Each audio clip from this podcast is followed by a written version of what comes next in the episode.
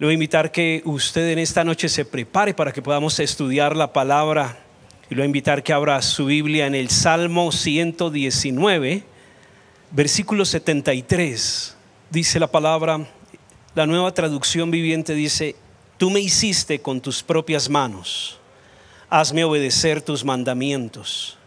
Que todos los que te temen encuentren en mí un motivo de alegría, porque he puesto mi esperanza en tu palabra. Señor, sé que tus ordenanzas son justas. Me disciplinaste porque lo necesitaba. Ahora deja tu amor inagotable me consuele, tal como lo prometiste a tu siervo tuyo. Rodéame con tus tiernas misericordias para que viva, porque tus enseñanzas son mi deleite. Trae deshonra sobre los arrogantes que mintieron sobre mí. Mientras tanto, me concentraré en tus mandamientos.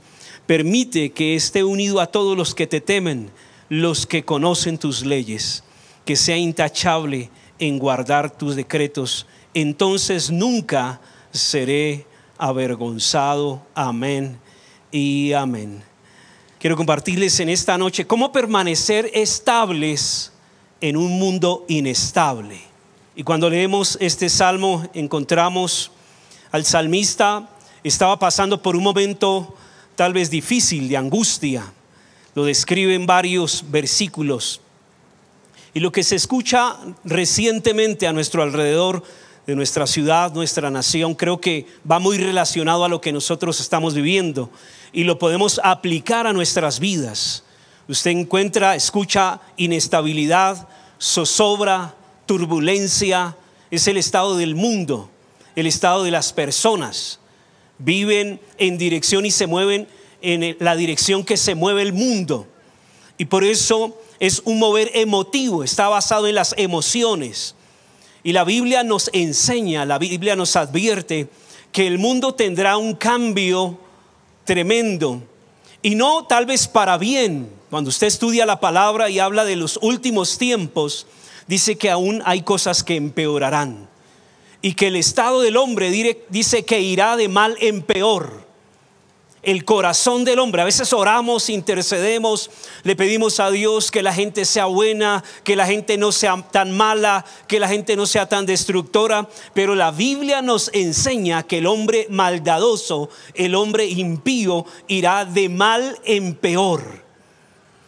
Y por eso cuando nosotros encontramos todos esos actos de rebeldía, cuando se salen las cosas de control, cuando usted encuentra que la estabilidad de una ciudad y una nación están en riesgo y la gente sale furiosa a destruir, llenos de emoción, de emotividad, llenos de enojo y usted ve destrucción, usted ve ira, usted dice, pero ¿qué es lo que está pasando?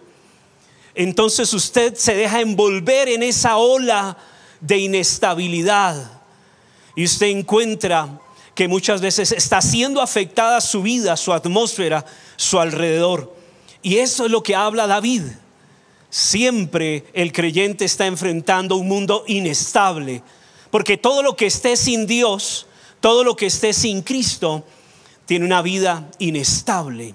Y por eso en el Salmo 119, en esta estrofa, porque el Salmo 119 es un cántico, tiene 22 estrofas. En esta estrofa, David da secretos increíbles de cómo tu vida puede ser estable en este tiempo. Cómo tu vida puede permanecer estable, tu matrimonio, tu hogar, tus finanzas, a pesar de que afuera todo está lleno de inestabilidad. Cómo usted se puede mantener firme en este tiempo. Así que le voy a dar tres aspectos importantes, aunque hay varios hay tres aspectos que usted encuentra en estos ocho versículos allí en el Salmo 119. Y lo primero que nos habla David es que usted debe tener un propósito específico. Usted como creyente debe tener un propósito específico. Cuando sucede todo este alboroto social, muchos creyentes o personas piensan que han perdido su propósito. Y cuando vienen pruebas, dificultades, angustias, las personas piensan que han perdido el propósito, tal vez porque están pasando una prueba. Y por eso David dice, tus manos me hicieron y me formaron. Dame entendimiento para que aprenda tus mandamientos. que los que teman me vean y se alegren porque espero en tu palabra. Usted lo que encuentra aquí a David es que él apela a su creador, a su hacedor. David vuelve a su origen. David busca a su creador para saber quién fue quien lo diseñó, de dónde proviene él. Y si alguien quiere saber cuál es su propósito en la vida, siempre tiene que regresar a su origen. Toda batalla, toda dificultad que nosotros enfrentamos, muchas veces llegamos a pensar que estamos vencidos, derrotados. Y tal vez David pensaba eso. Y por eso él va y busca la solución, él busca la razón, busca su fundamento y se basa en esta palabra tan poderosa. Y me encanta esta versión que él dice, tú me hiciste, me creaste, ahora dame la sensatez de seguir tus mandamientos. Dame la sensatez de seguir tus mandamientos. Cuando nosotros encontramos cuál es el propósito de nuestra vida, cuando lo recuperamos, cuando lo aceptamos, cuando renunciamos a andar independientes de Dios, pues todo cobra sentido. Todo cobra sentido porque el propósito le da sentido a nuestras vidas. Es por eso cuando las personas no tienen propósito, escuchan una voz, tal vez de un gobernante, de un, maestro, de un líder rebelde y les dicen, vamos a salir a destruir todo porque estamos airados, estamos enojados. Aquellas personas sin propósito hayan un propósito y tal vez es un propósito que está confundido. Y aunque todo a nuestro alrededor parece que ha perdido su rumbo, las personas deben tener la sensatez de seguir la palabra, a pesar de lo que esté ocurriendo a nuestro alrededor. El riesgo, yo quiero decirle en esta noche, el riesgo para cualquier persona, no importa el tiempo, la antigüedad, el conocimiento que tenga la experiencia, el riesgo de perder su propósito es fácil. Y si usted no, no lo cree, usted puede leer en su Biblia la palabra de Dios, cómo Adán y Eva, la primera pareja, fueron sacados del propósito de Dios como fueron sacados del centro de la voluntad de Dios. No tuvieron la sensatez para darse cuenta de lo que Dios había establecido. Lo que usted tiene que establecer allí, si usted está en su hogar y tiene la posibilidad de tomar apuntes, coloque la fuente de nuestro propósito, lo encontramos en nuestro Creador. Yo sé que todos tenemos aparatos electrodomésticos, eh, aparatos en nuestros autos, eh, cosas que hemos comprado, adquirido, y a veces estamos con eso en nuestras manos y hallamos ciertas cosas después de algún tiempo y uno se pregunta, pero ¿por qué pusieron esto? ¿Por qué está este botón en este lugar? ¿Para qué fue hecho? Y si uno quiere saber cuál fue el propósito, uno tiene que buscar cuál es la fuente del propósito del Creador. Así que uno busca un manual, uno va y busca instrucciones. Uno va y busca dirección. Si es algo mecánico, si es algo electrónico, uno busca al especialista, aquel que tuvo la idea para crear esas cosas. Por eso, si uno quiere encontrar una verdadera, una verdad fundamental para nuestra vida, nosotros debemos ir a nuestro Creador. Y hay una doctrina fundamental que es la creación. Y por eso el apóstol Pablo y todos los que escribieron y alentaron la iglesia siempre nos llevaron a fortalecer esa enseñanza. Dice en Proverbios 16:4, todo lo que Dios hace tiene un propósito. Hasta creó al malvado para el día del castigo. Todas las cosas ha hecho Jehová para sí mismo y aún al impío para el día malo.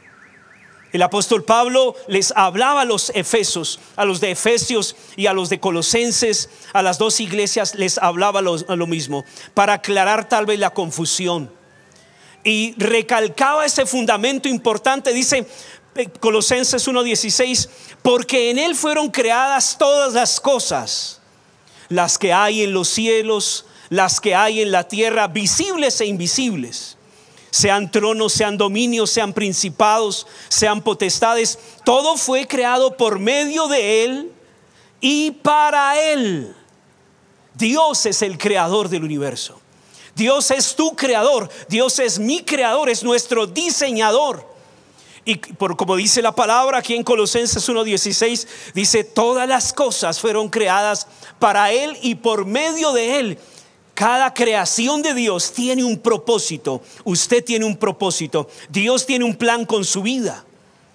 Si quiere saber y tener claridad del propósito de Dios con su vida, no se lo pregunte al maestro, no se lo pregunte al vecino, usted debe preguntárselo a Dios. Nosotros como creyentes le pertenecemos a Dios por derecho dos veces, porque somos creación de Él y porque hemos sido redimidos por la sangre del Cordero. A mí me sorprende cuando encontramos muchos críticos. Y tal vez ha habido algún pintor que ha creado una obra de arte, tal vez alguien ha hecho una película increíble, eh, han hecho tremendas obras. Y vienen los críticos y tal vez empiezan a hablar, no, esto significa esto, lo que pensaba este escritor, lo que pensaba este pintor. Y como decía un escritor, dice, ni siquiera eso se me había pasado por la mente. Porque a veces tendemos a deducir lo que piensan otras personas, lo que piensa Dios. Y por eso, si queremos saber cuál es el propósito de nuestra vida para estar estables en medio de esta situación inestable, es preguntarle a nuestro Creador. David estaba allí batallando y hablando con Dios. Y en la misma situación estuvo Job. Y si usted mira y estudia el libro de Job, casi 40 capítulos está enfocado en la aflicción pero cuando Dios se le revela a Job, Dios no le da explicaciones ni el origen de la aflicción de Job. En ningún momento Dios le da explicaciones a él, sino que empieza a darle una lección acerca de la creación, de la sabiduría, de la grandeza.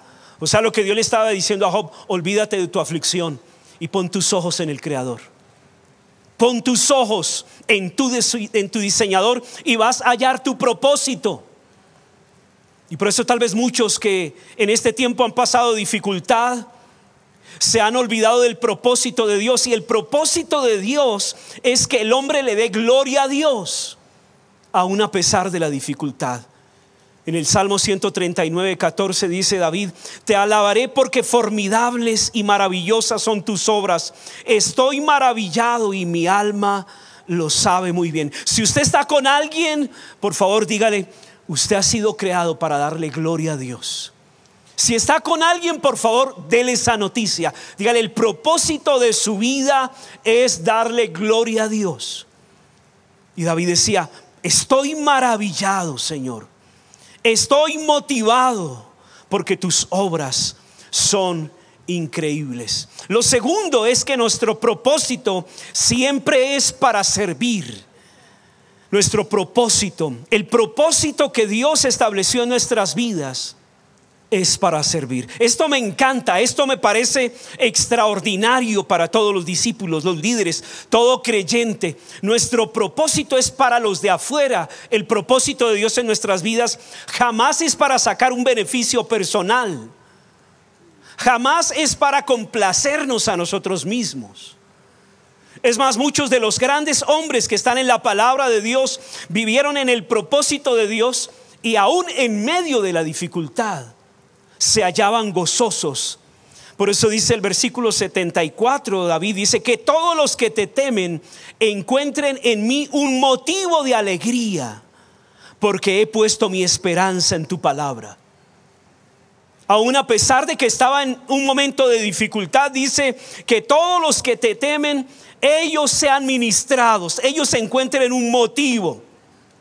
Que los que están a tu alrededor, que los que ven tu conducta, tu testimonio, eh, a pesar que estás pasando tal vez por una prueba, por una dificultad, David estaba pasando por una aflicción, él le decía, Señor, que yo te pueda servir con mi propósito, con mi vida. Y ellos encuentren un motivo de alegría con solo ver mi conducta, con solo ver mi servicio a Dios que usted pueda decirle a Dios en esta noche que cada persona, que mi familia, que los que han visto por lo que he estado pasando, ellos encuentren un motivo de alegría, porque tú le estás sirviendo al Señor. Tú estás honrando al Señor y la palabra enseña que Dios honra a los que le honran. Pero a los que le deshonran, dicen que serán tenidos en poco. Por eso David encontró el propósito y que su propósito era servirle a los demás. Su propósito era ser una vasija para Dios. El propósito de Dios en nuestras vidas siempre es para el beneficio de otros. No que estemos buscando el propósito de Dios y no sepamos para qué es. Lo tercero y último, David, para vivir una vida, para permanecer estable en una situación y en un mundo inestable, hacía oraciones con peticiones específicas. Oraciones con peticiones específicas. Sé que todos los que están en esta noche en este lugar y los que están conectados allí en su hogar tienen peticiones. Y David tiene casi cinco peticiones en estos ocho versículos y hace peticiones claras a Dios. Eso es lo que trae mucha estabilidad a nuestras vidas cuando hemos pasado y a veces no sabemos qué vamos a hacer. Usted tiene que entrar a la presencia de Dios y llevar sus peticiones específicas delante del Señor. Dice el versículo 76, ahora deja que tu amor inagotable me consuele, tal como lo prometiste a tu siervo, a este tu siervo tuyo rodéame con tus tiernas misericordias para que viva, porque tus enseñanzas son mi deleite.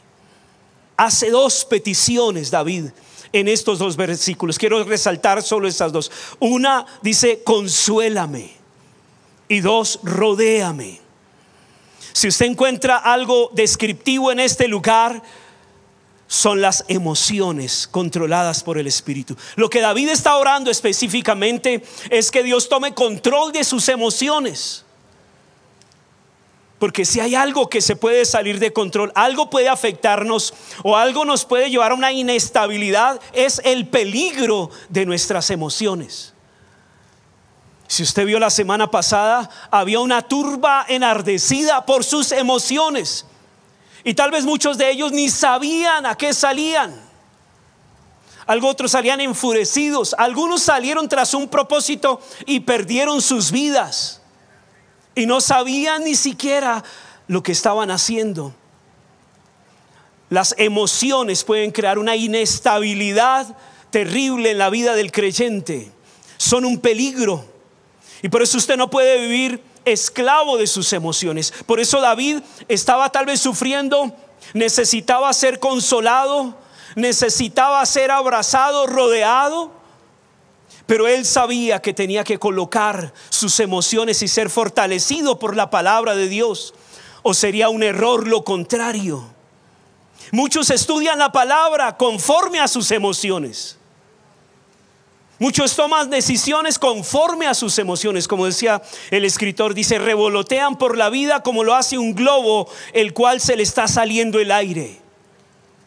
Un día amanecen bien, hoy, hoy me siento bien, hoy me siento alegre, hoy me siento fluir en el espíritu. Y al otro día amanece mal, desinflado, en derrota, no se siente emocionado. Y se pregunta, ¿y cómo estás? ¿Qué sientes al respecto? ¿Cómo te sientes en esta situación? La pregunta no es cómo te sientes, es qué dice la palabra al respecto. ¿Qué dice la Biblia al respecto de esta situación? Yo no me puedo ligar emocionalmente a algo que a veces no entiendo, que resulto aliado a personas o a principios que están contrarios a la palabra. Y por eso tenemos que entender que nuestras emociones tienen que estar bajo el control del Espíritu Santo. Si un día estás gozoso, alegre, victorioso, gloria a Dios. Pero si otro día no amaneces igual, da gloria a Dios por la misma manera. Pero no puedes andar dejando que tus emociones te afecten. Las emociones pueden arruinarlo todo.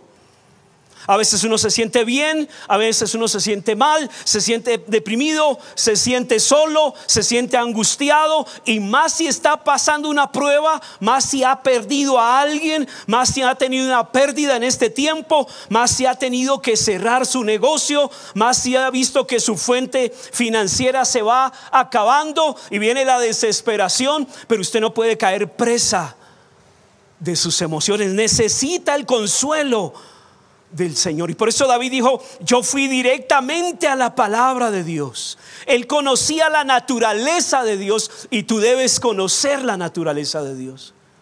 Yo le pregunto a cada uno de los que está en este lugar, tú que estás en tu hogar, cuando estás pasando por una dificultad y tus emociones están alteradas, ¿dónde buscas tu consuelo? ¿Quién es tu consuelo en estos tiempos? ¿Dónde has buscado esa administración? Y muchas veces esperamos que sea un hombre, pero David dice, yo fui directamente a la fuente del consuelo, a tu palabra. Tú eres bueno. Dice que en estos versículos, en los salmos de David, encontramos 47 veces David acude a la misericordia de Dios. 47 veces declara, Señor, tú eres misericordioso, tú eres bueno. Por eso él acudía a la misericordia de Dios. Tal vez si había fallado, si había pecado, si había cometido algún error, él acudía para ser ministrado en la misericordia de Dios, en el consuelo del Señor. ¿Qué necesitas en esta noche? Tu vida ha estado inestable, tu matrimonio ha estado inestable, tu vida emocional, sentimental, tu vida mental ha estado inestable durante todo este tiempo o tú has estado firme sobre la palabra? ¿Dónde estás buscando esa administración para que tus emociones estén bajo el control del Espíritu Santo y no bajo la desesperación? ¿Eres cautivo? ¿Estás siendo rehén de tus emociones? ¿O antepones lo que dice la palabra a tus emociones? De verdad que a mí muchas veces me asusta, me pone nervioso cuando encuentro algún discípulo diciéndome, es que yo sentí, yo sentí entonces, aunque tengo un principio no endeudarme, no usar esa tarjeta de crédito, pero, pero sentí y fue y acabó con eso, cuando sabía que no tenía cómo pagar. No te basaste en esa decisión a las palabras, sino a las emociones. Yo sabía que no tenía que hablar o quedarme solo con esa persona. Sabía, pero muchas veces sabes lo que tienes que hacer, pero utilizas ciertas circunstancias para salirte del propósito de Dios. Lo que va a traer estabilidad a tu vida espiritual, a tu fe en este tiempo, es cuando te enfocas en la palabra, te enfocas en el Señor.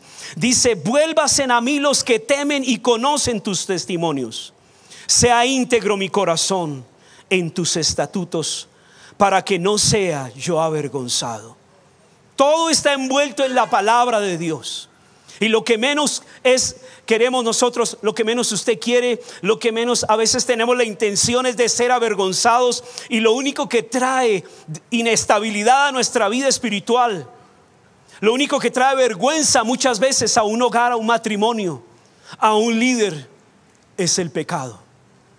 Eso es lo que trae vergüenza. Por eso David decía, sea mi corazón íntegro en tus estatutos, para que no sea yo avergonzado. Yo le invito en esta noche para que usted pueda evaluar su vida y hoy volver a esa estabilidad que solo Dios da. Y que hoy vuelvas a ser firme en las promesas que Dios te ha dado y tú puedas decirle al Señor, yo quiero ser ministrado, yo quiero ser levantado, Señor. Yo necesito ese consuelo, necesito, porque David pedía ser consolado? porque sabía que solo Dios puede traer consuelo en la necesidad, cuando estamos pasando por un momento difícil. He escuchado a algunos amigos, he escuchado a algunos discípulos que no han perdido solo un ser querido en este tiempo, sino tal vez dos, tres. Y tal vez han estado en una situación dura y han esperado que alguien venga a ofrecerles ese consuelo. Tal vez no han recibido las palabras que están esperando. Pero quiere decirle en esta noche, David sabía que el consuelo inagotable provenían del trono de la gracia del Señor. Y si tú estás pasando por eso en esta noche, yo quiero decirte, Dios lo prometió y David le dijo, Señor, tú lo prometiste a este siervo tuyo, por eso ven y consuela para que no esté abatida mi alma, para que no esté abatidos mis sentimientos, para que no me sienta rodeado, no me sienta derrotado. Y lo segundo que hice, rodéame con tus tiernas misericordias. No sé cuántos en esta noche le pueden decir al Señor, rodéame con tus misericordias, Señor. La palabra de Dios es la que puede venir y hacer lo que el hombre no puede hacer. Y me gustaría que los músicos me ayudaran en este momento y que podamos en esta noche experimentar lo que David deseaba, que podamos experimentar las misericordias del Señor. Porque nuestro creador, nuestro diseñador, quien nos creó, quien puso todos los detalles en nosotros, nuestras necesidades, nuestras emociones, nuestros pensamientos. Él, él fue perfecto en el diseño y nos conoce, nos conoce como somos. Por eso David sabía que tenía que ir a la fuente, aquel creador, aquel diseñador, ir a él y decirle, Señor, ahora deja que tu amor inagotable me consuele. Dile allí donde estás. Dile allí con tus propias palabras, Señor, que tu amor inagotable en esta noche me consuele. Padre, que el amor inagotable tuyo consuele cada familia que ha tenido una pérdida en este tiempo. Dile que tu amor inagotable me envuelva en esta noche. Por favor, Señor, rodéame. ¿Cuánto lo pueden decir? Rodéame, Señor. Rodéame con tus tiernas misericordias rodéame Señor. Viene a mi mente un, momento de dificultad que pasé. Y estaba en otra nación. Estaba predicando, estaba en una convención, en la convención de Brasil. Y allí ministrando recibí la noticia de que mi padre había partido. No pude estar en ese momento aquí en Bogotá. tuve que viajar ocho horas, el vuelo más largo de mi vida. Ocho horas en ese avión. Y solo encontré consuelo en el inagotable amor de Dios. Yo le decía a Dios, estaba sirviéndote, estaba en otro país predicando. Me despedí de mi padre para decirle, cuando regrese nos vemos en casa. Él iba a dar de alta y se complicó antes de, de que yo regresara. Y le decía a Dios, no me pude despedir. ¿Por qué pasa esto, Señor?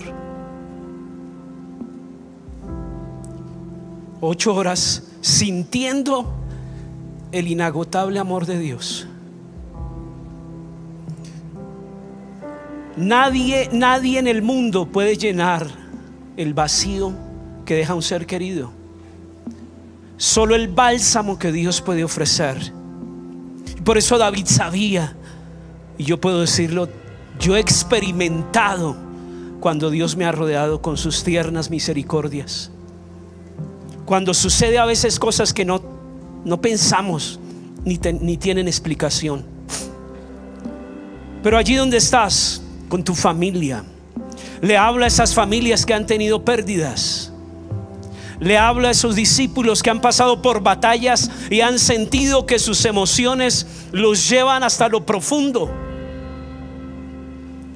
Y ustedes tal vez han expresado, no puedo más. No puedo más, Señor. Te necesito. David le dijo al Señor, ahora deja, deja que tu amor, el amor de Dios, es inagotable. Si sabía eso, es una fuente inagotable. Y ese amor nos consuela, nos fortalece. No creas, no pienses que lo has perdido todo. Tu creador en esta noche se puede manifestar para hacer nuevas todas las cosas. Él puede nuevamente levantar esa empresa. Él puede rehacer tu matrimonio. Él puede rehacer tus emociones. Él puede rehacer tus sueños una vez más.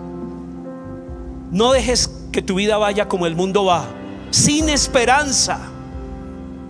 No dejes que tu vida, tu hogar sea arrastrado por este mundo, sino que tu vida esté estable en la roca firme que es Cristo. Cierre sus ojos y dele gracias al Señor en esta noche. Dile, Señor, gracias, gracias, gracias. Gracias, tú, tú me haces estable, tú me haces firme. Es tu roca, Señor, es tu fuerza en esta noche en mi vida. Padre, gracias te damos. Gracias, gracias por cada vida, cada hogar que está conectado, Señor que necesita de tu amor, que necesita que tú les rodees con tus tiernas misericordias. Rodea cada vida allí donde está. Espíritu Santo, rodea cada vida con tus tiernas misericordias. Espíritu Santo, a esa mujer que experimenta soledad, a esos hijos que te necesitan en este momento. Padre, en el nombre de Jesús. Rodea cada vida en esta noche. Rodea tu iglesia con tu misericordia. Rodéanos, Señor. Dile, rodéame. Dile con tus propias palabras. Rodéame, Señor. Abrázame. Fortaléceme en este tiempo. No quiero ir tras mis emociones. No quiero ser manejado por las emociones, Señor. Quiero ser fortalecido, quiero ser ministrado y vas a invitar al Espíritu Santo en esta noche para que Él ministre tu vida ahí donde estás, allí donde estás.